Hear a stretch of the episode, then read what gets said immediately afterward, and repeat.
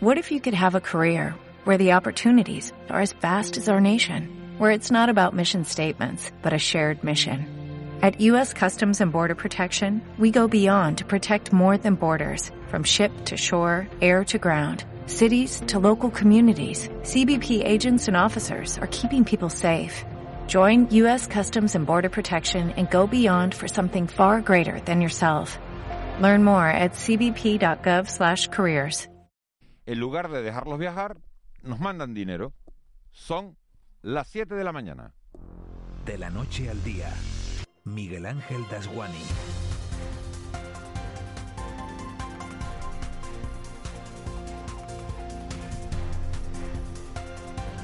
¿Qué tal? Muy buenos días. Dicen que en los detalles está la esencia de la vida y que son los detalles los que dan pistas sobre nuestros pensamientos más profundos. Si eso es así, el drama migratorio va para largo en estas islas, porque ayer ocurrieron dos hechos que dan una idea clara de por dónde va el gobierno de España en este asunto, cuáles son sus pensamientos más íntimos. El primer detalle es que se impidió volar a Jausini, al País Vasco. Allí tiene a su hermano Mohamed y asegura que también tiene, que también le espera una oferta de trabajo. Jausini, marroquí de origen, tramita en estos momentos la petición de asilo político en España y aunque esas circunstancias podrían llevarlo a moverse libremente por el país, la policía, no se sabe muy bien por orden de quién, le ha impedido ya por tres veces coger un avión y abandonar estas islas. Esa retención ilegal, según su abogada, coincide en el tiempo y es el segundo detalle al que me refería con la aprobación ayer por parte del Consejo de Ministros de dos partidas por importe de 16 millones de euros que se van a transferir a Canarias para acogida humanitaria e identificación de migrantes irregulares. Al Estado nunca le ha gustado regalar dinero, así que si nos lo manda es porque está convencido de que esa partida se va a utilizar. Y hasta en tiempos de pandemia, dos y dos son cuatro. A un migrante con ganas de salir y con el billete en la mano no se le deja coger un avión y al mismo tiempo nos mandan dinero para que cuidemos de quienes llegan en patera. Bueno, pues así las cosas, la ecuación no parece demasiado complicada. Ya teníamos la X y la Y, pero ahora hay que meter la Z. Porque casi a la misma hora que el gabinete de Pedro Sánchez aprobaba esos 15 millones de euros, Ángel Víctor Torres decía en el Parlamento de Canarias, respondiendo a Virginia Espino, que si los migrantes no salen de aquí y que si lo que plantea Madrid es que se queden todos en las islas, nos vamos a revirar. Revirar, según la RAE, significa sublevarse o volverse contra algo o contra alguien. Así que habrá que ver cómo se canaliza todo eso. Porque las repatriaciones son a cuenta gota y porque con esos 15 millones que nos mandan no parece que los vayan a derivar a ningún lado. Un padre o una madre solo te manda dinero cuando no te espera en casa. De la noche al día, Miguel Ángel Dasguani. 7 y 2 vamos a repasar las noticias que marcan la crónica de este 10 de febrero.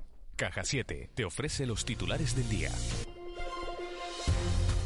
Eva García, empezamos con esa preocupación que hay por los carnavales. Sí, porque aunque estén suspendidos en las islas, hay que recordar que están suspendidos en, en, las islas, el jefe de Epidemiología y Salud Pública del Gobierno de Canarias, Amos García, recuerda también el riesgo de que proliferen las fiestas particulares de disfraces en las que se relajen las medidas de seguridad, lo que puede provocar un aumento exponencial en el número de casos otra vez. Por su parte, el Ejecutivo analizará mañana las restricciones de movilidad en cada isla, aunque el presidente Ángel Víctor Torres ha pedido en el Parlamento cautela, porque tras fechas festivas suelen aumentar los contagios por COVID. Escuchamos a ambos. Pues sí, me veía acojonado, evidentemente. Que seamos conscientes que lo mejor que podemos hacer este carnaval estos carnavales es estar tranquilos, estar sosegados y sobre todo estar creando el terreno adecuado para que los carnavales del 2022 sean los que realmente ya nos permitan volver a sentirnos a gusto.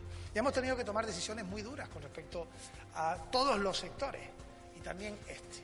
De hecho, este jueves vamos a analizar la evolución, que es verdad, va mejor, lo decimos con total cautela, con precaución, sabiendo que tenemos a las puertas fechas eh, que son también festivas y se produce en Canarias, está claro, un repunte cuando estamos en actividades eh, festivas, ocurrió en verano, ocurrió, ocurrió en Navidad, pero hay demandas que lógicamente tenemos que responder. Hay cuestiones. Los casos de COVID-19 en Canarias continúan descendiendo, 174 casos en la última jornada y dos hombres fallecidos. Por islas, Gran Canaria suma 90 casos, Tenerife 51, Lanzarote 28, La Palma 3 y Fuerteventura añade dos casos nuevos. Mejora la incidencia, pero preocupan las UCIs de Gran Canaria y Lanzarote. Para aliviar la presión en las unidades de críticos del Hospital Dr. Molina Rosa, trasladado a los que van en, lo que va de semana ya a dos pacientes al materno infantil de Gran Canaria. Ione Caraballo es enfermero de urgencias del Hospital Lanzaroteño. Una opción válida, la de trasladar pacientes que están un poquito más estables dentro de, lo complicado que está la situación, de enviarlos a otras UCI de Canarias que están un poco más desahogadas para intentar pues tener un poco de respiro el personal de, los cuidados intensivos que tenemos ahora mismo. Y luego el de traer personal cualificado aquí eh, es algo que hacía falta. Más de 15 millones de euros para atender a los migrantes. 15,8 millones de euros ha aprobado el Consejo de Ministros a la acogida humanitaria y la identificación de los migrantes irregulares que llegan a Canarias. También se ha dado luz verde a un acuerdo del Ministerio del Interior por importe de 3,9 millones de euros para contratar las obras y adquirir estructuras modulares y equipamiento para el CATE de Barranco Seco en Las Palmas de Gran Canaria. Desde el Ejecutivo Canario, Ángel Víctor Torres ha elevado el tono y ha advertido al gobierno de Canarias que si no dan una respuesta solidaria a la presión migratoria, se revirará. Hemos dicho claramente a los ministros que tienen que actuar de otro modo, en persona, a la cara, aquí, y nos vamos a revirar si quieren que toda la inmigración se quede en Canarias, sin ninguna duda. Campamentos temporales de acogida de migrantes. AXEN, la ONG encargada de la gestión de campamento de las raíces en Tenerife, ha admitido la escasez de alimentos, también el frío en este centro. Las raciones de comida fueron escasas por una mala previsión. No contaban con que trasladarían a más de 200 personas y todos los residentes cuentan ya con un saco de dormir y con dos mantas, mientras el campamento Canarias 50, en Las Palmas de Gran Canaria, y los técnicos de la empresa de aguas en Malsa ah, examina qué ocurrió para que una nueva marea de aguas fecales entrara. El alcalde Augusto Hidalgo ha señalado que las fuertes lluvias provocaron el rebozo en varios puntos de la ciudad. Rebozo. Eh, en el momento en que se produjo, como hubo muchos rebozos esa noche en varios sitios de la ciudad. Eh, es verdad que ahí igual se producía habitualmente, pero como eran instalaciones cerradas, pues igual nunca lo advertíamos. Eh, en cualquier caso, Malsa está mirando para desatascar la alcantarillado para que eso no se vuelva a producir en el futuro. 200 millones para empleo. El gobierno de Canarias ha anunciado un plan de 200 millones de euros para políticas activas de empleo. Será subvencionado con fondos europeos, según ha explicado el presidente del Ejecutivo Ángel Víctor Torres en el Parlamento Autonómico, donde ha defendido su gestión para buscar recursos ante esta crisis. Vemos nosotros que hay que buscar todos los mecanismos para responder a la crisis económica que en estos momentos tiene Canarias. Ahora, sin hipocresía y sin demagogia, señor Rodríguez. Mire, ustedes que han gobernado con la presidencia de Canarias durante 26 años hasta el año pasado y que han sido partido de gobierno, tendrán que dar cuenta de su acción. Año 18, 90% de ejecución en economía. Año 20, con este gobierno, 95,6. Desde la oposición, la presidenta del Partido Popular en Canarias, Australia Navarro, y el portavoz del Grupo Canario Nacionalista, Pablo Rodríguez, criticaban la falta de más apoyo a los empresarios y exigían más gestión. Yo lo que le vengo a pedir, señor Torres, es que reaccione. ¿Qué pasa con el plan de empleo, con las políticas activas? ¿Qué pasa con la inversión pública, con las licitaciones públicas? ¿Dónde están los planes para formar a nuestros parados? ¿Dónde está todo eso, señor Torres? ¿Qué pasa con los planes para poder rehabilitar las infraestructuras turísticas? Todo eso genera miles de puestos de trabajo. Es su responsabilidad y créame, no la está ejerciendo. Ya está bien de justificar lo injustificable. Necesitamos gestión, necesitamos trabajo, necesitamos que su gobierno no solo anuncie, sino que haga. ¿A dónde va hoy un autónomo que ha cesado su actividad? ¿A dónde va hoy una pequeña empresa que genera el 80% del empleo en Canarias? ¿A dónde acude cualquier actividad que ha tenido que cesar su actividad? A ningún lado, porque solo son anuncios. ¿Quieres vivir la vida en plan fácil? Descubre un mundo de ventajas entrando en cajasiete.com barra en plan fácil y da el salto a Caja 7. Salta conmigo, digo salta.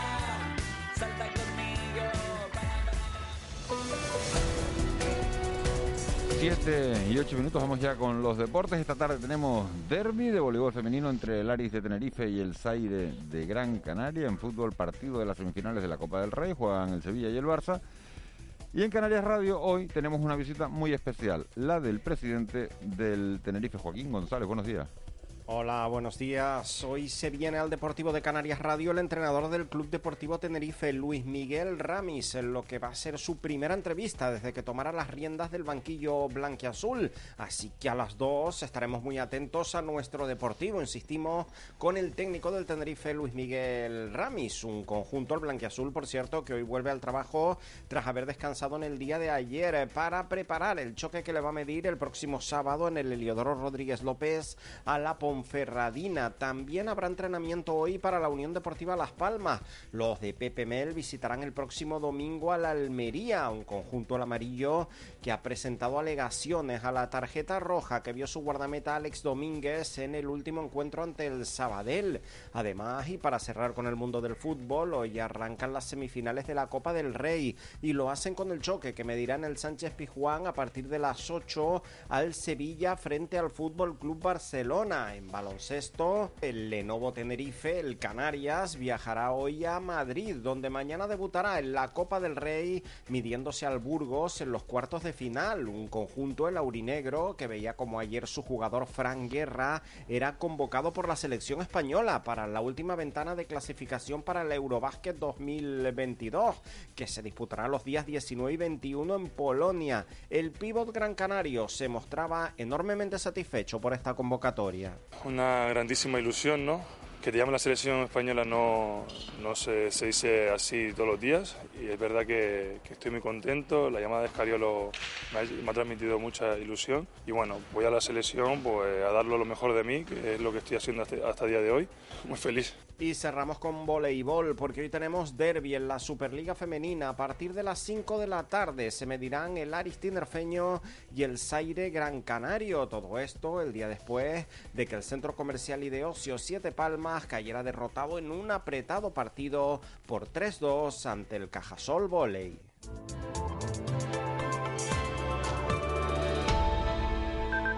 Siete y 11. Vicky Palma, jefa de meteorología de Radio y Televisión Canaria. Buenos días. Buenos días, Miguel Ángel. ¿Cómo amanecemos este miércoles? ¿Con qué tiempo? Pues en principio con pocas nubes las tenemos, pero menos que otros días, algunos intervalos de nubes matinales en Lanzarote, en Fuerteventura, en La Palma y en menor medida se ven algunos en el Hierro y en La Gomera. A medida que avance el día, pues eh, vamos a tener una jornada bastante parecida a la de ayer. En general soleada, sí que esperamos que aparezcan, que crezcan en el interior de las islas intervalos nubosos a partir de mediodía, serán más abundantes durante la tarde y a lo mejor se llegan a desarrollar lo suficiente como para dejar escapar alguna cotragota, pero nada importante. Las temperaturas, a pesar del sol, no cambiarán de forma destacable. Tendremos algunas máximas, eso sí, en zonas de costa en torno a los 23, puntualmente 24 grados, principalmente en zonas del sur y suroeste, tanto de Tenerife como de la isla de Gran Canaria. Casi no hay viento. El viento general de predicción es flojo de dirección variable. Realmente lo que iremos notando nosotros son las brisas, especialmente intensas en horas de mediodía y en zonas de costa y bueno, el estado del mar hoy se irá estropeando un poquito, las costas abiertas al norte y al oeste de las islas, a medida que vaya avanzando la jornada, irá aumentando la altura del oleaje y al final del día podríamos tener series de olas, incluso alcanzando y superando los tres metros y medio de altura. Gracias, Vicky. Adiós, Nos volvemos en una hora aproximadamente. Hasta luego, buenos hasta días. Hasta luego, buenos días. 7 y 12. Nos vamos a ir con el tiempo de análisis, nos vamos a ir con el contrapunto. Amos García, epidemiólogo, presidente de la Asociación Española de Vacunología. El objetivo sigue siendo, señor García Rojas, eh, tener vacunado a un millón de canarios. Un millón, si somos dos millones doscientos mil, ¿quién queda fuera de ese, de ese paquete de vacunación? Pues mira, en principio tendrían que quedar fuera las personas que por ficha técnica no se pueden administrar la vacuna, que son los menores de 16, 18 años, según la vacuna que estemos considerando.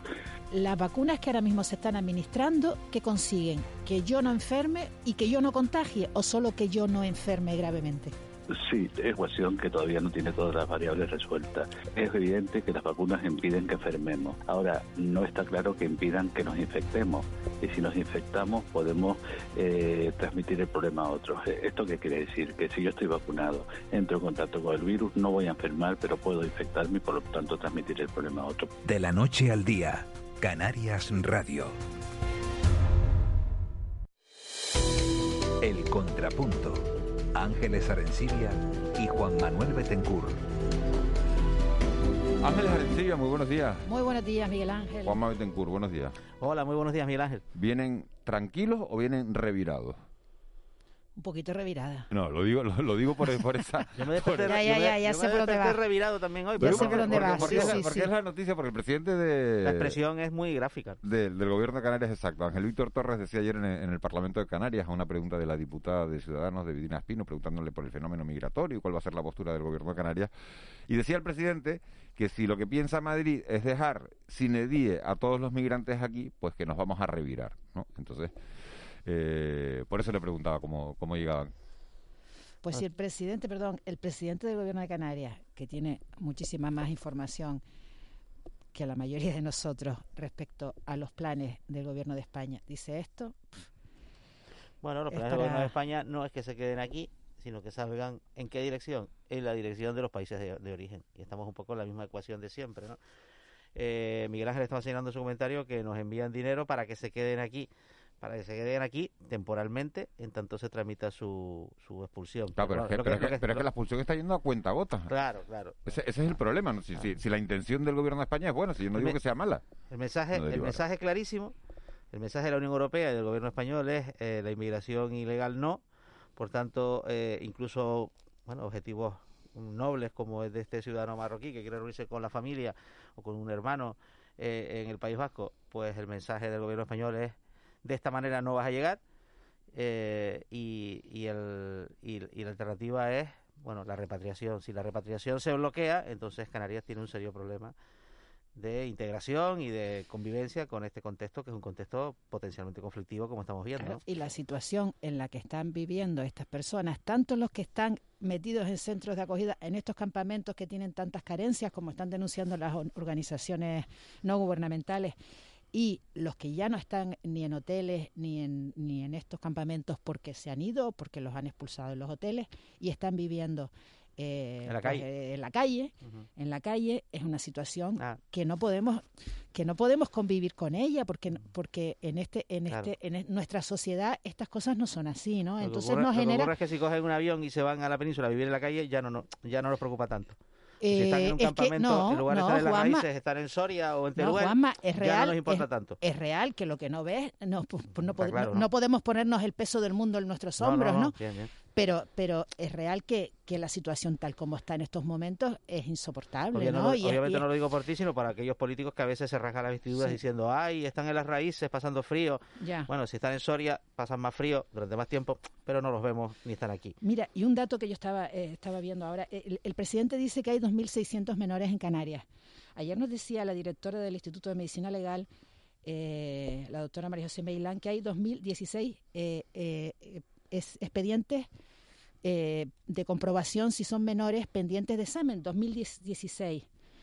Yo no sé si ambas cifras son las mismas, o sea que de los 2.600 menores que se que considera menores el presidente, hay que restarle estos 2.000 que todavía no están. Lo puedo, lo puedo aclarar, lo puedo aclarar en la medida en que ayer pude, bueno, tener una conversación con, con un alto cargo de la, de, la, de la Consejería de Derechos Sociales que me lo aclaró. O sea, efectivamente, el 75% no tienen prueba hecha, eso serían los 2016 que tú estás citando, Ángeles.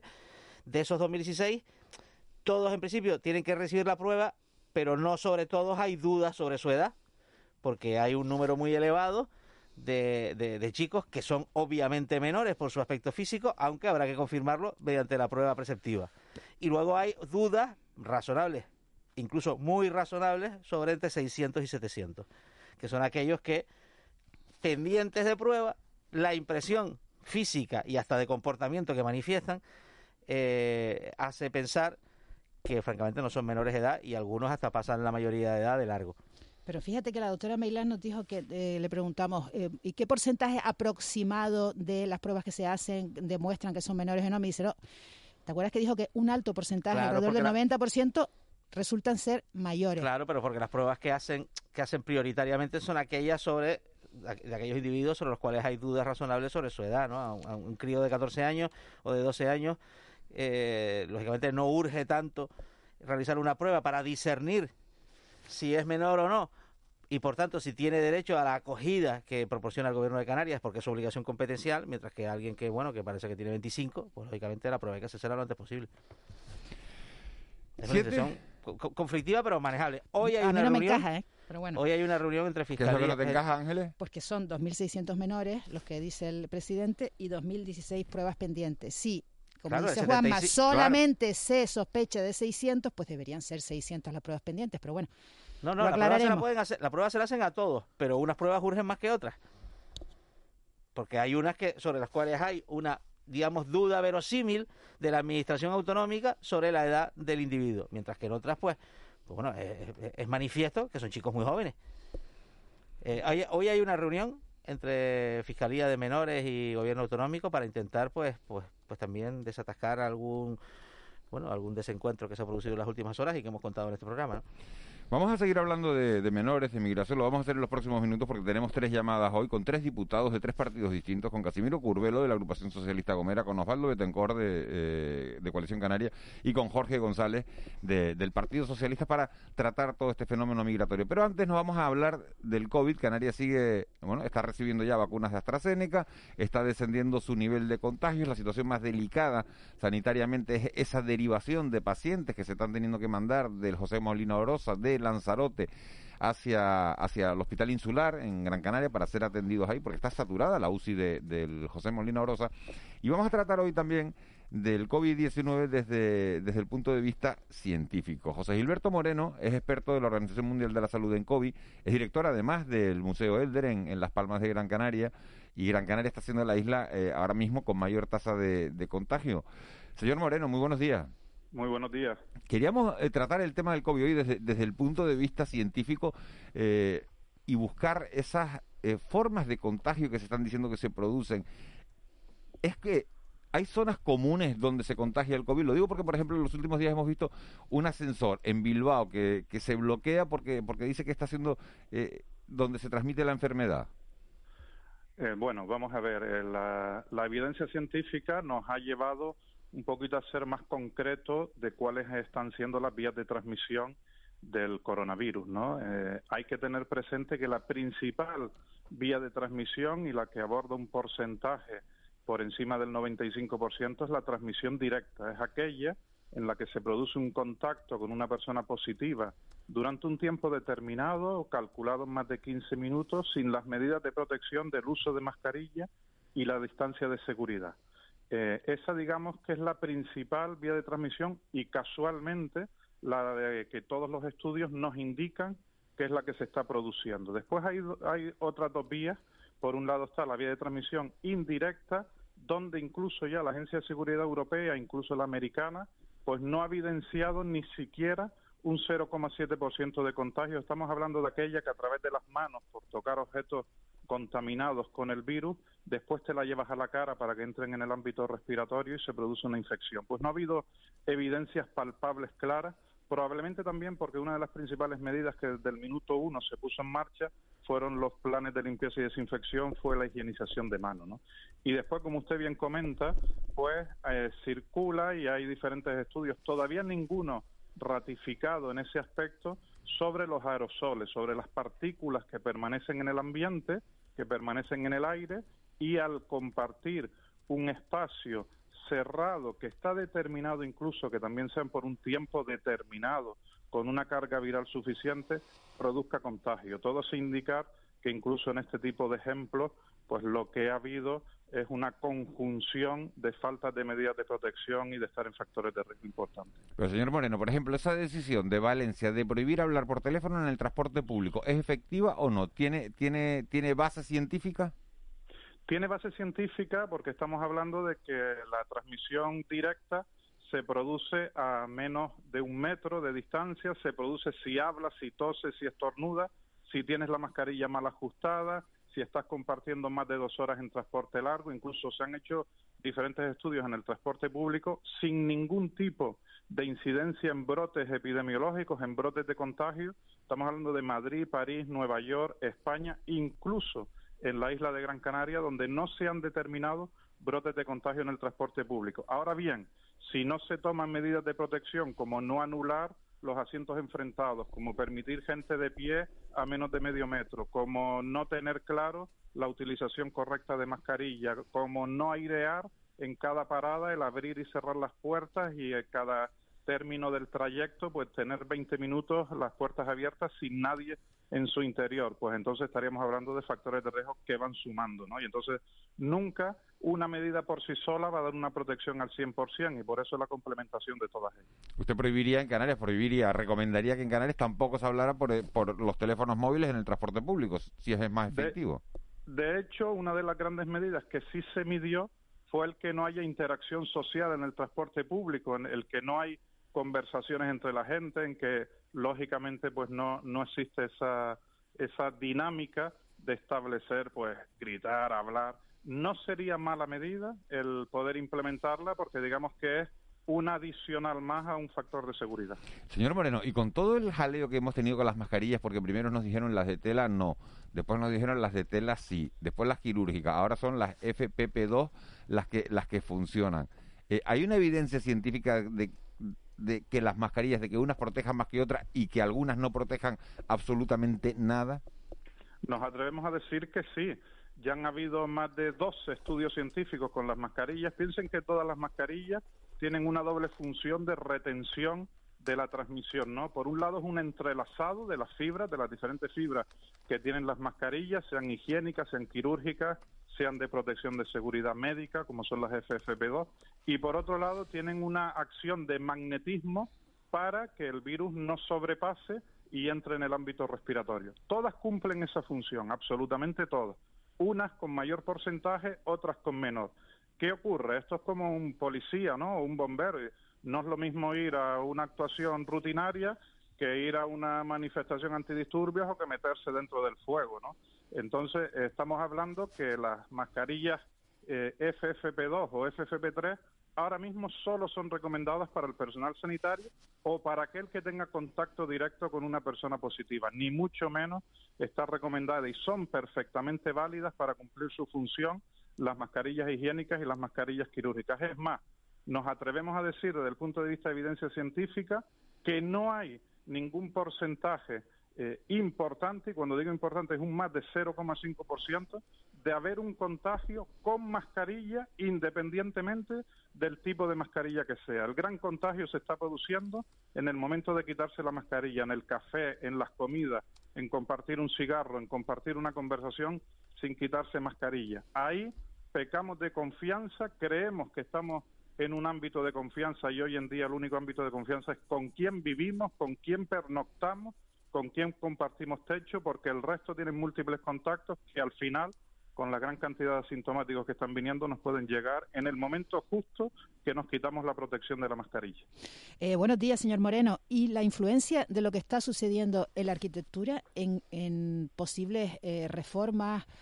Eh, me refiero a, que tengamos espacios habitables, pero más, más aireados, ¿no? La, la arquitectura, o sea, anteriores pandemias tuvieron influencia en la arquitectura, ¿no?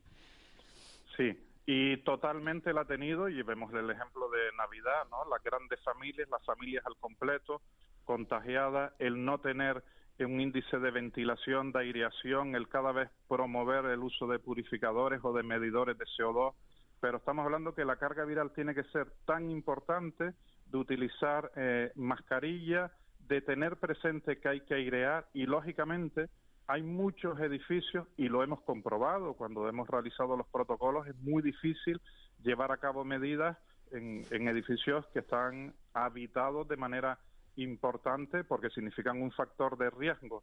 Si se produce una coincidencia de dos o tres personas positivas, quien vaya a compartir ese espacio eh, mucho tiempo respirando pues un ambiente contaminado, lógicamente le va a llegar. Otra cosa es un ascensor eh, que podemos ser más escépticos que en 15 segundos el contagio ocasional del coronavirus no existe, ¿no?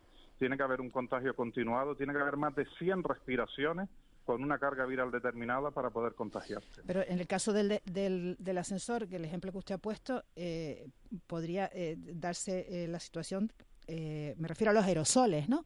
A la pervivencia del virus, pues ahí flotando, ¿no? No sé cómo sería dicho técnicamente, pero podría quedar alguien que hubiera entrado antes en el ascensor, podría haber dejado... Claro, pero fíjese que incluso tenemos definido en cualquier tipo de contagio el contacto estrecho es aquel que se produce cuando tienes contacto con alguien positivo o con una carga viral determinada más de 15 minutos sin mascarilla y sin distancia de seguridad. No es el uso del ascensor por sí solo, Sí, tendrías que estar bastante tiempo en el ascensor con una carga viral determinada, que en este caso se pudiera producir porque prácticamente todo el edificio estaba contagiado, y sin mascarilla. Vale, estamos hablando que por sí solo no solo un elemento de riesgo te va a producir el contagio, sino que son muchos. Que la arquitectura influye, que el ascensor estaba súper, súper, súper contagiado, pues tendrías que tener mucha mala suerte para subirte a él sin mascarilla, estar más de 10 minutos dentro de ese ascensor y poderte contagiar. Todo indica que hay un cruce de intercambio comunitario, de intercambio familiar, de compartir espacios y tiempos sin mascarilla y todos los factores de riesgo que van sumando para un múltiple contagio como el que se ha producido. Señor Moreno, buenos días. ¿Qué opina usted de la controversia que hay en torno al interior de las cafeterías? Porque el sector, cada vez con más fuerza, afirma que ellos no son responsables de los contagios ni de los brotes, que los brotes no ocurren en los bares y hasta algunos jueces, como los del País Vasco, empiezan a darle la razón, contrariamente a la decisión que no solo española ni canaria, por supuesto, es mundial de que una de las primeras medidas cuando sube la, cuando sube la incidencia de casos es cerrar la restauración. Bien, vamos a, plantearlo desde dos puntos de vista. Por un lado, es cierto y se ha constatado que no ha habido brotes, ni, ni siquiera de manera importante, entre una mesa y la otra. Todos los brotes que se han producido en el ámbito de restauración es como comentaba antes, cuando te quitas las mascarillas y compartes una mesa con gente no conviviente, con amigos, con alguien que estaba contagiado. Eh, eso es un tema que está constatado y que se produce de manera fehaciente. Otra cosa es que el ámbito de la actividad propicia que se produzcan contactos sociales con gente no conviviente, con gente no constatada que son negativos y que producen entonces en el entorno de, esa, de ese almuerzo, de esa cena, de ese café, pues un contagio. Es un tema de que el rastreo ha determinado que una parte importante de los que al final dan positivo, pues han usado un ámbito de restauración y por eso la medida. Señor Moreno, experto de la Organización Mundial de la Salud en COVID y director del Museo del Der, muchísimas gracias por habernos atendido esta mañana y por habernos dado todas estas explicaciones que nos ayudan a tener una, una visión más amplia y más clara de, cómo podemos contagiarnos y de cómo podemos evitar eh, bueno, eh, ser contagiados. Así es, buenos días. Buenos días, muchas gracias. Estábamos hablando de, la parte sanitaria del COVID y ahora vamos a hablar del otro asunto con el que empezamos este programa, que es la, la inmigración, porque el presidente de Canarias ayer en el Parlamento decía que si Madrid tiene la intención de dejar a los migrantes que llegan en Patera o en Cayuco a nuestras costas sin edie, sin fecha de salida, pues que se va a revirar. Tenemos comunicación con Casimiro Curvelo, que es portavoz de la agrupación socialista Gomera en el Parlamento de Canarias, como ustedes saben también, presidente del Cabildo de la Gomera. Señor Curvelo, muy buenos días. Hola, ¿qué tal Miguel Ángel? Buenos días. ¿Se va a revirar usted también o cómo vamos a hacer esto? Indudablemente, ya yo venía revirado hace algún tiempo. Lo que pasa que el, presidente del gobierno se ha hecho eco ya, ya lo había hecho también de otra manera, eh, pero mm, lo que ha dicho basta ya, basta ya, porque los migrantes no han venido para quedarse. De hecho, eh, hacen motines y, hacen eh, mm, gestos y manifestaciones para decir, oiga, que yo no vine para estar aquí, yo vine para ir a Europa, así que eh, trasládenme. Esa es una política y otra también la repatriación, ¿no? Por tanto, el presidente del gobierno ya se ha hecho eco de lo que opina la sociedad, se ha hecho eco de lo que opinan los grupos parlamentarios que sustentan al gobierno y se ha hecho eco de lo que opina la oposición.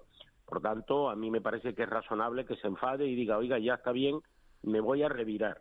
Pero señor, Curbelo, pero señor ¿se puede ir más allá de, del revirarse, más allá de las palabras? Lo digo porque eh, en España eh, gobierna el mismo partido que el, de, que el del señor Torres. El gobierno de, España ha dicho ya que derivaciones no y que repatriaciones sí, pero las repatriaciones se están produciendo a cuenta gota. Llegan 2.000 migrantes al mes y se repatrian 300, 400. ¿Cómo se soluciona esto? Sí, bueno, a veces no hay peor cuña que la del mismo palo, ¿no? Eh, que está ocurriendo eso ahora, pero en cualquier caso eh, nosotros anoche hablamos y no voy a desvelar ahora cuáles son, pero vamos a trabajar también en algunas cosas más. Es decir, hay que seguir eh, persuadiendo al gobierno de nuestro país para mm, que sepa que Canarias es puerta de entrada de migrantes. No, lo, no solo lo ha sido, lo es ahora y lo va a seguir siendo. Por tanto, no pueden improvisar, sino tienen que tener una política clara. Y en ese sentido mm, tendrán que derivar a los migrantes o tendrán, tendrán que repatriarlos a sus países de origen. Y para eso hace falta hay que constatar una política clara de cooperación para atenderlos allí, porque son gente mm, eh, que, bueno, que tiene una concepción de la vida que eh, su única meta es eh, migrar y, y buscar recursos para mandarles a su gente que allí están pasando necesidades. Y todas estas cosas hay que verlas con una visión global de política de Estado y es lo que ahora ocurre, que se improvisa, mm, se toman algunas decisiones, inclusive algunas de ellas, que no se sepa, porque es que realmente nosotros lo que queremos es que eh, eh, los migrantes se den cuenta que lo pasan mal aquí y que no se derivan. Todas estas cosas mm, no es bueno hacerlas, sino que mm, hay que hacerlas en todo caso con luz y taquígrafo y con una política clara, pidiendo la solidaridad de aquellos que en Península dicen una cosa y aquí predican otra o a la inversa. Y así sucesivamente, porque ahora mismo uno de los grandes problemas que tiene Canarias como consecuencia de esta crisis sanitaria, de esta pandemia, es eh, eh, eh, cómo ha caído nuestro tejido productivo, nuestras empresas agonizan, también el desempleo. Pero este problema, el problema de la emigración, es un problema serio y que nos afecta a todos. Si, usted, fuera, si usted fuera Pedro Sánchez, señor Curvelo, ¿qué haría ahora mismo? ¿Qué decisión tomaría? Si fuera Pedro Sánchez, yo reuniría a los presidentes autonómicos del país, de las 17 comunidades autónomas, y, pediría solidaridad y cooperación. Y además, de una forma clara, transparente, para decirle, oiga, porque además hay países europeos que eh, se está viendo cuál es eh, la evolución demográfica y necesitan eh, mm, gente que, que piense en incorporar al tejido productivo, eh, en fin, hay muchísimas razones. Yo haría precisamente eso y los derivaría a una parte de una forma organizada, coordinada, transparente, cooperadora.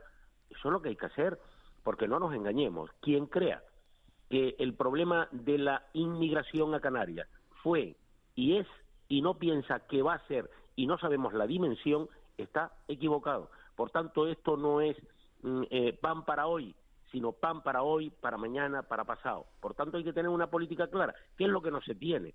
Una política coherente. Oiga, a mí no me, no me diga usted que, que pone 19 millones de euros para... No, no, no. Es que usted tiene que hacer una planificación de objetivos y entre esos objetivos están las derivaciones, las repatriaciones y a partir de ahí, oiga, sabiendo que eso es así, usted haga unos campamentos que tengan unas condiciones mínimas para poder atender a la gente en condiciones humanas otra cosa distinta es que piensen algunos que hay que hacerles ver y vivir condiciones precarias para que ese mensaje llegue y que no mm, vengan a nuestro país. Van a seguir viniendo porque esa es la meta que se han mm, ellos previsto en, la vida esta. Eh, señor Curvelo, muy buenos días. Yo no sé si me ha dejado usted revirado o, o, me ha despertado el colmillo la curiosidad de lo que usted adelantó un poco que han hablado ayer en presidencia del gobierno, ¿no? ¿Qué, qué, margen de maniobra tiene realmente la administración autonómica para convencer y, y, y, torcer un poco el brazo de la administración central en este ámbito? ¿no? ¿Qué, alternativas hay? Más allá de decir que nos vamos a revirar, que, está bien y a lo mejor y seguramente es necesario, pero que no produce un efecto directo.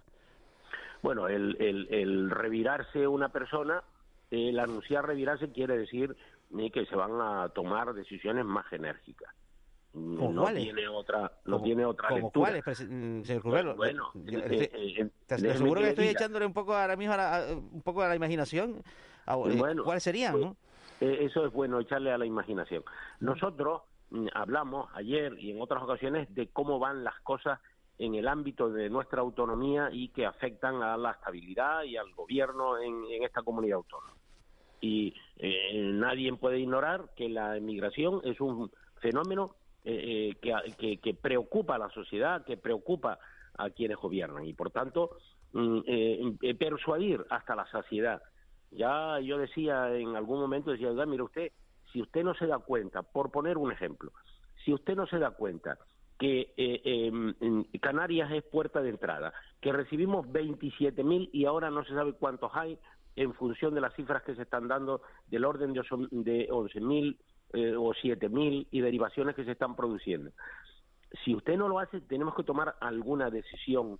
¿Cuál es? Y yo me acuerdo que decía una que al señor Estebanes le resultó muy curiosa. Digo, mire, mm, si tenemos nosotros que mm, coordinar con el sector mm, empresarial, con las patronales, con los sindicatos y trasladarnos a Madrid para que trasladarnos a Madrid no quiere decir a tomar un cortado, como decía el señor Esteban, no, no, a trasladarnos a la puerta del Congreso y, o del Senado para decir, oiga, basta ya que ustedes a Canarias no la están entendiendo, del mismo modo que no la han entendido cuando ven los índices de tasa de desempleo que hoy tenemos y cómo van incrementando. ¿Cómo no van a otorgar ustedes ayudas directas a los empresarios canarios?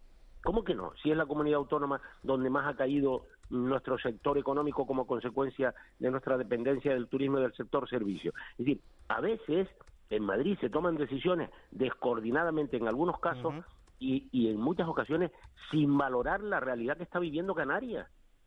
Y entonces, el persuadir quiere decir que eh, hay que hacerle ver esa realidad, porque lo que no podemos es coger eh, las armas para ir a, conquistar al gobierno en Madrid. Señor Curbelo, eh, ¿está insinuando usted que, que la crisis migratoria puede ser un motivo de una crisis de gobierno en Canarias? Mm, no, por supuesto que no. Ah. Yo creo que eh, eh, desde luego que lo que nos hace en todo caso es unirnos más para atender un fenómeno y un problema que se utiliza políticamente desde todos los ámbitos mm, políticos, de la oposición y de otros ámbitos, con lógica y con, y con criterio, porque es verdad que hay una falta de respuesta de una política de Estado ah, en esta materia, pero no, en todo caso mm, eh, cohesionará más. Lo que pasa es que nosotros estamos preocupados porque en el ámbito social la ciudadanía está preocupada por las cosas que ocurren y por la falta de inactividad. Inactividad entre comillas, porque a medida que la presión va ejerciéndose, parece que hay mm, mm, más traslados y pueden haber una política de coordinación y cooperación con los países de origen para repatriar. Pero, en fin, eso está ahí. Eh, mm, por tanto, vamos a hacer cosas y estamos haciendo cosas. Eh, lo que pretenden algunos es que como consecuencia de esta realidad oigan lo que ustedes, y lo decía de una forma simplista y se quedaba tan pancho. No, hombre, ustedes lo que tienen que hacer, eh, si esto ocurre y están en desacuerdo, pues rompan al gobierno. Pero, pero, pero vamos a ver en qué país vivimos, con qué lógica aplicamos las cosas. No, la, pregunta es, ¿pero qué cosas van a hacer? Bueno, ya, ya se harán, ya se, ya las conocerán en los próximos días. Mire, y una precisión respecto a algo que, dijo anteriormente. Eh, ¿Insinúa o sugiere usted que el, el maltrato que sufren eh, los inmigrantes puede ser parte de la estrategia para desalentarlos y, que se vuelvan a, su país? Bueno, yo en, este camino hay cosas que, que a veces uno desconoce y de luego hace determinadas reflexiones, ¿no? Eh, porque, mm, sinceramente, eh, ¿qué sentido tiene si no que lleven a, migrantes o inmigrantes que ya han llegado aquí y que mm, mm, no están en la ciudad o han salido y vuelven otra vez a ese lugar? porque están en una situación de, de, aislamiento y de precariedad y de, en fin, mm, ¿esto se hace intencionadamente? Yo creo que no. El ser humano y nosotros hemos sido siempre mm, eh, muy hospitalarios, eh, humanitarios y además entendemos la emigración. Mm, ¿Quién no tiene una familia, al menos de las islas occidentales, de La Gomera, en Tenerife muchísimas, o El Hierro, que sus familiares emigraron a Venezuela o en primera instancia a mediados del siglo pasado a Cuba. Claro que tenemos, sabemos de las penurias de, de, la inmigración y sabemos cuáles son los motivos. Lo que pasa es que los gobiernos tienen que estar donde tienen que estar. Lo que no pueden ser es eh, eh, pasotas. Pone, señor Curvelo, para que conozcamos estas acciones enérgicas. Ya que, ya que no nos la va a contar hoy. ¿Qué, qué, qué es lo que desea? No, que nos lo cuente. Soy periodista, mi, trabajo es preguntar. Empezamos hablando del presidente del gobierno que dice que se, se, revira ante el gobierno de España si no actúa de una forma razonable, dimensionada y coherente. Estaremos de acuerdo. Sí, sí, Quiere decir que el presidente está expresando que no comparte eh, eh, la inacción de la política del gobierno del mm. Estado. Hasta ahí estaremos de acuerdo. A partir de ahí cabe persuadir nuevamente. De hecho, el presidente del gobierno va a comparecer en el Senado en los próximos días para hablar precisamente de este tema. Y entonces ahí se aclarará eh, eh, eh, cómo se vive la realidad de la migración en Canarias, que es verdad que puede haberla en otros ámbitos territoriales del país, sí, pero en la dimensión y en los términos que se plantea en Canarias, no. Por tanto, mm, hay que atenderla de forma singular, con una política de Estado adecuada. Y aquí la Unión Europea tampoco puede eh, eh, echar balones fuera. También habrá que tomar alguna decisión con la responsable en el ámbito comunitario respecto del fenómeno migratorio. Y también se va a persuadir en Europa, en España y a partir de ahí otras acciones que iremos conociendo.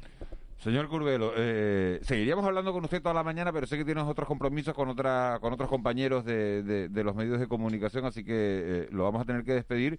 Pero hace tiempo que no viene por aquí a desayunar, ¿cuándo se viene? Bueno, y si cuando ustedes me digan, oye, Casimiro, debes venir por aquí, yo estaré encantado, porque además eh, siempre nos han tratado muy bien, ¿no? Bueno, sí, pero lo que pasa es que, claro, porque usted no nos cuenta las cosas que queremos que nos cuente a veces, entonces tiene que venir viendo.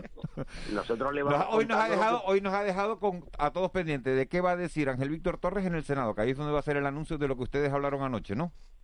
Y más cosas. Y, más, cosas, ¿no? Las iremos viendo poco a poco. debería, usted trabajar en televisión, señor Curvelo, que, que se llama cebar, ¿no? Va, va cebando las noticias y después te las cuentan al final, ¿no? No, claro, pero mm, yo creo que también nosotros tenemos que ser eh, prudentes. ¿eh? exigentes, sí, pero prudentes también. Vamos a, su tiempo cada cosa. Bueno, pues cuando lo anuncie el presidente, después unos días más tarde se viene usted por aquí y nos cuenta qué, análisis hace, qué valoración hace de todo eso. ¿Le parece? Señor Corelo, Casimiro Corelo, muchísimas gracias. Venga, un fuerte abrazo para todos. Un abrazo. 7.45, 8, 8 menos cuarto. Y vamos a hablar con... Y vamos a y vamos a seguir hablando del tema de la migración y vamos a seguir hablando, pero lo vamos a hacer con Jorge González, diputado y secretario de organización, diputado del PSOE y secretario de organización del Partido Socialista en Canarias. Señor González, eh, muy buenos días. Muy buenos días. Revirado también usted. Bueno, revirado, eh, ha expresado esa palabra y es contundente desde el minuto uno con este tema de la inmigración que es complicado, difícil y complejo y que nosotros hemos dicho desde el minuto uno que, tenemos que buscar una solución, que no es una solución que solo debe dar Canarias ni España, sino también toda Europa.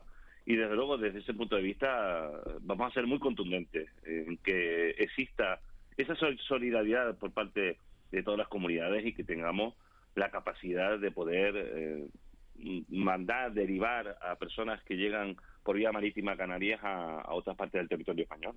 ¿Estuvo usted en la reunión esta a la que ha hecho alusión eh, Casimiro Curvelo de anoche en la que trataron el tema de la migración? No, yo en esa reunión no, estuve presente. ¿Y sabe lo que se habló en ella o sabe cuáles van a ser esas, esas medidas que va a adoptar el gobierno de Canarias para eh, bueno, buscar una solución a este fenómeno que se está produciendo? Bueno, las medidas son claras y la ha dicho el presidente del gobierno de Canarias. Tenemos que mejorar eh, la llegada de estos inmigrantes a Canarias, tenemos que seguir avanzando en las infraestructuras eh, militares que se están poniendo al uso, pero hay una idea clara y yo creo que, que todos los que me están oyendo tienen que saberla. A Canarias han llegado 27.500 inmigrantes por vía marítima. Ahora quedan unos 9.000 aproximadamente bajo la competencia del Ministerio de Migraciones y unos 2.000 menores también bajo la competencia del Gobierno de Canarias. Esto quiere decir que alrededor de unos 16.500 inmigrantes han salido eh, ya de Canarias, expulsados, derivados, o también por sus propios medios. Y esa es una realidad. Cuando yo oigo decir que Canarias se convierte en una cárcel, ni nosotros vamos a permitirlo, ni se están dando los datos y los números para que esto se pueda afirmar.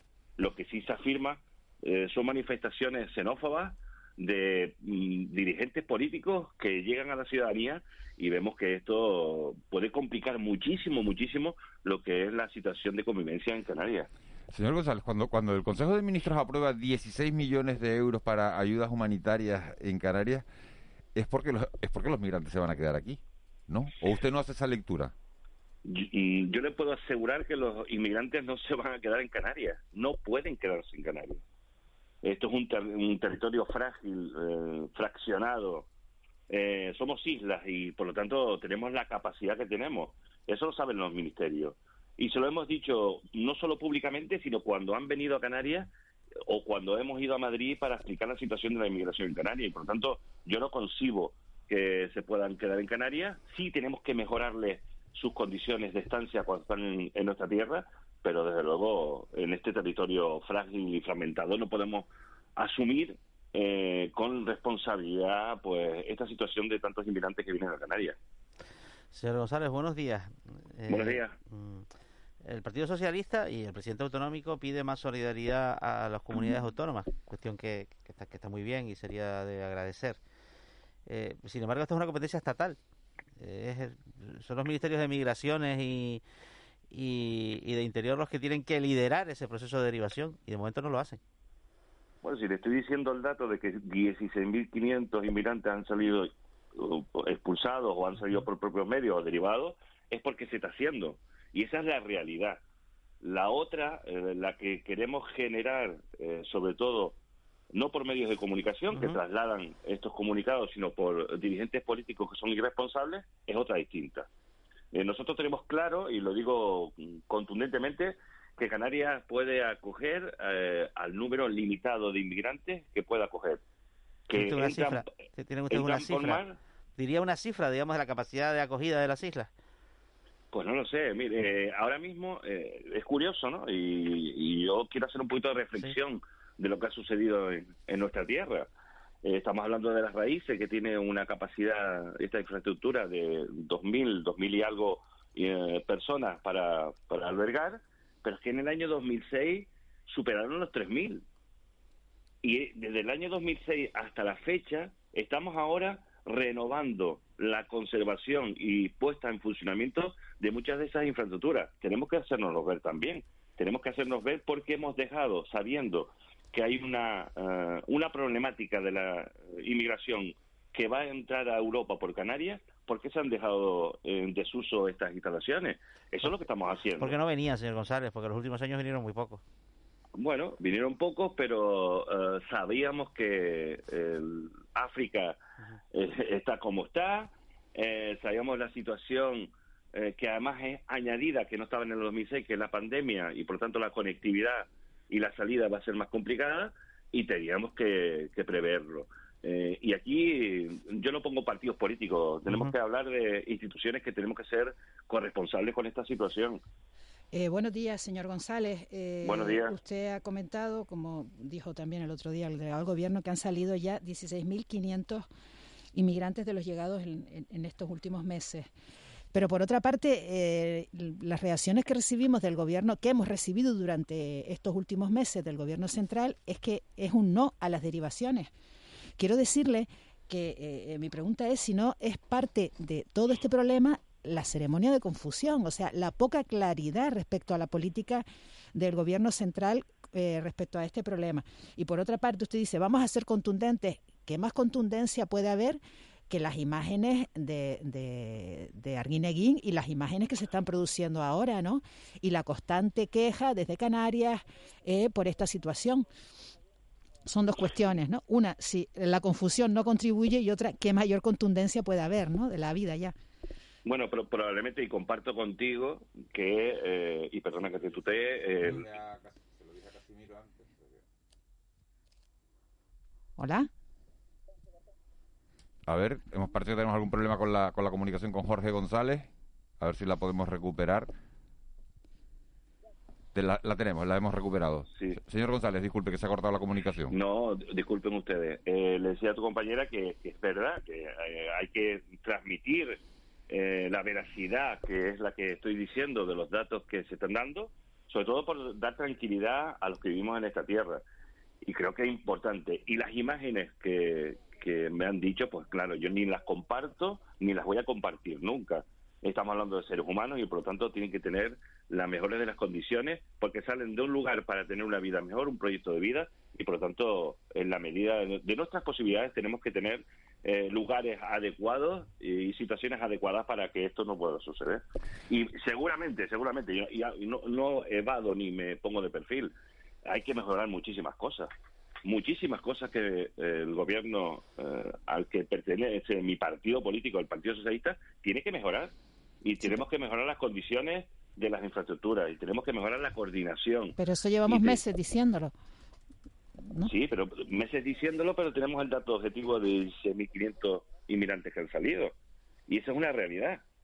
Eh, ¿Por qué no se ha dicho? Porque pueden argumentar, y lo han hecho por el tema del efecto llamada, de que no podemos normalizar eh, esa salida, pero la realidad es, la que acabo de decir.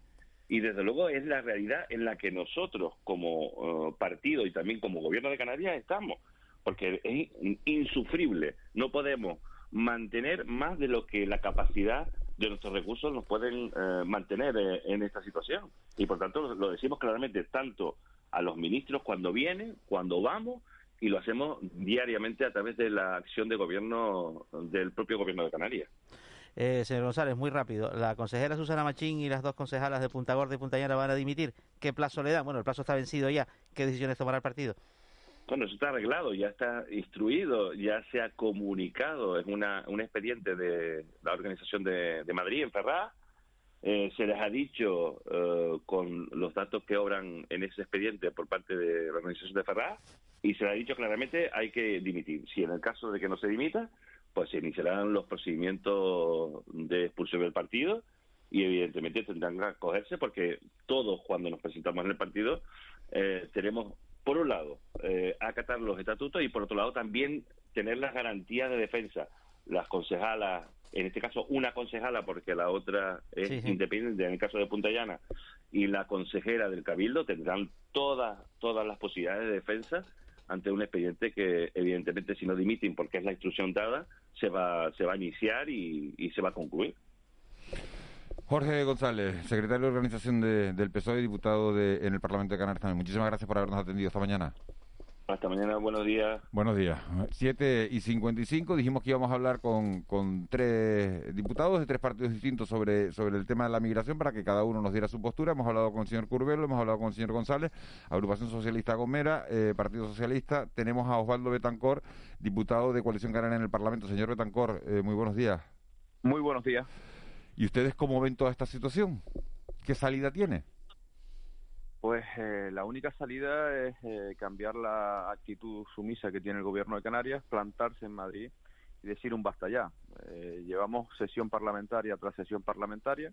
Era un presidente de gobierno que lo único que dice es que no va a pasar por, por esas decisiones de Madrid, pero como ustedes mismos acaban de decir, que lo están escuchando, llevamos mm, meses escuchando estas declaraciones. Por tanto, yo creo que ya está bien de Twitter, ya está bien de Facebook, ya está bien de ruedas de prensa pactadas entre el presidente del gobierno y el delegado del gobierno, y lo que necesita Canarias son hechos. Porque yo creo que este gobierno está siendo tan insensible como el del Madrid, con, ya no solo con los, eh, con los migrantes, sino también con las Canarias y Canarias, eh, que estamos viendo situaciones que, que, a nadie le gustan. Eh, yo creo que en este momento hay una fecha que es límite, ¿no? El señor Escribá dijo que no más allá del 15 de febrero se iban a trasladar 7.000 inmigrantes eh, eh, de los hoteles del sur de Gran Canaria para raíces y para canteras y ayer yo pude visitar raíces desde fuera y agradezco a los, vecinos que nos dejaran entrar en las casas, que nos subieran a la azotea, que, mirásemos desde la parte de arriba cómo está la situación en este momento y allí lo único que suena son caladoras, los electricistas trabajando porque hay que cumplir esa fecha. Y, yo creo que se va a cumplir sin condiciones, creo que se va a cumplir eh, con, tomando decisiones eh, improvisada. Y yo creo que en este momento todo el mundo, no, no solo eh, eh, la oposición, que no quiere eh, esta situación y que sabe que el movimiento migratorio es un movimiento que no vamos a parar, pero es un movimiento que ya en el año 2006 tenemos una experiencia y la única experiencia que podemos aportar es que elevar la voz donde se tenga que elevar la voz. Por lo tanto, yo, yo cuando escucho a al, gobierno, a los cuatro partidos decir eh, en titulares que, que, no van a permitir, que no van a permitir, mm, la oposición estamos con, con, con, ellos y se lo hemos dicho por activa y por pasiva, lo que estamos esperando es cómo no van a permitir, cuál es la acción que van a llevar a cabo, porque ya también, eh, semana tras semana, como dije antes, yo creo que ya la gente se cansa de las palabras y necesitamos hechos. Eh, diputado, buenos días. Eh, la derivación a la península, que es un poco la propuesta sobre la que hay un consenso elevado y que desde luego Coalición Canaria defiende y promueve, ¿no supone un efecto llamada para que quien venga por Canarias sabe que luego pasa a la península y le diga a otros, súbete una patera y vete a Canarias? Mire usted, lo que es un efecto eh, llamada es que a nadie se le esconde que el, el esfuerzo económico que se ha hecho por parte de Europa y por parte del Estado de impermeabilizar todo lo que es la costa mediterránea, porque el ejemplo está en que en la costa del Levante, 900 kilómetros lineales, han puesto seis bases fijas de la Guardia Civil. En Canarias solo hay dos y no hay indicios de que pongan ninguna más en, aún teniendo los números que tenemos, no, no en vano, nadie debe olvidar y nos está diciendo que solo en el mes de enero de este año 2021 han entrado 2.077 personas, mucho más tanto por ciento que otros años. Por tanto, si se cumple la ratio, vamos a llegar a diciembre con una cifra superior a 23.000 eh, personas, que ojalá no sea así. Pero el ejemplo eh, eh, es que no es efecto llamada. El efecto llamada es la vulnerabilidad que tenemos en nuestra frontera. No hay un CIBE que funcione en la isla de Lanzarote y van a poner un, un contenedor móvil para eh, eh, hacer las funciones de, este sistema de vigilancia. El contenedor móvil lo mandan de Madrid con un sistema informático que opera en la península, pero que es incompatible con el sistema informático que opera en Canarias. Y llevamos dos meses para contratar eh, un ingeniero de telecomunicaciones y poner este sistema de vigilancia operativo, que no es que no vamos a parar con este sistema de vigilancia, como le decía al, consejero ayer, la inmigración. No, no, lo que vamos a evitar el resultado de muerte, porque es muy importante detectar el cayuco en travesía. Lo vamos a tener que dejar aquí, señor Tancor, porque llegan las noticias de las 8. Cuando, cuando ustedes quieran. Volvemos a hablar. Muchísimas gracias, Osvaldo de Tancor. Un abrazo.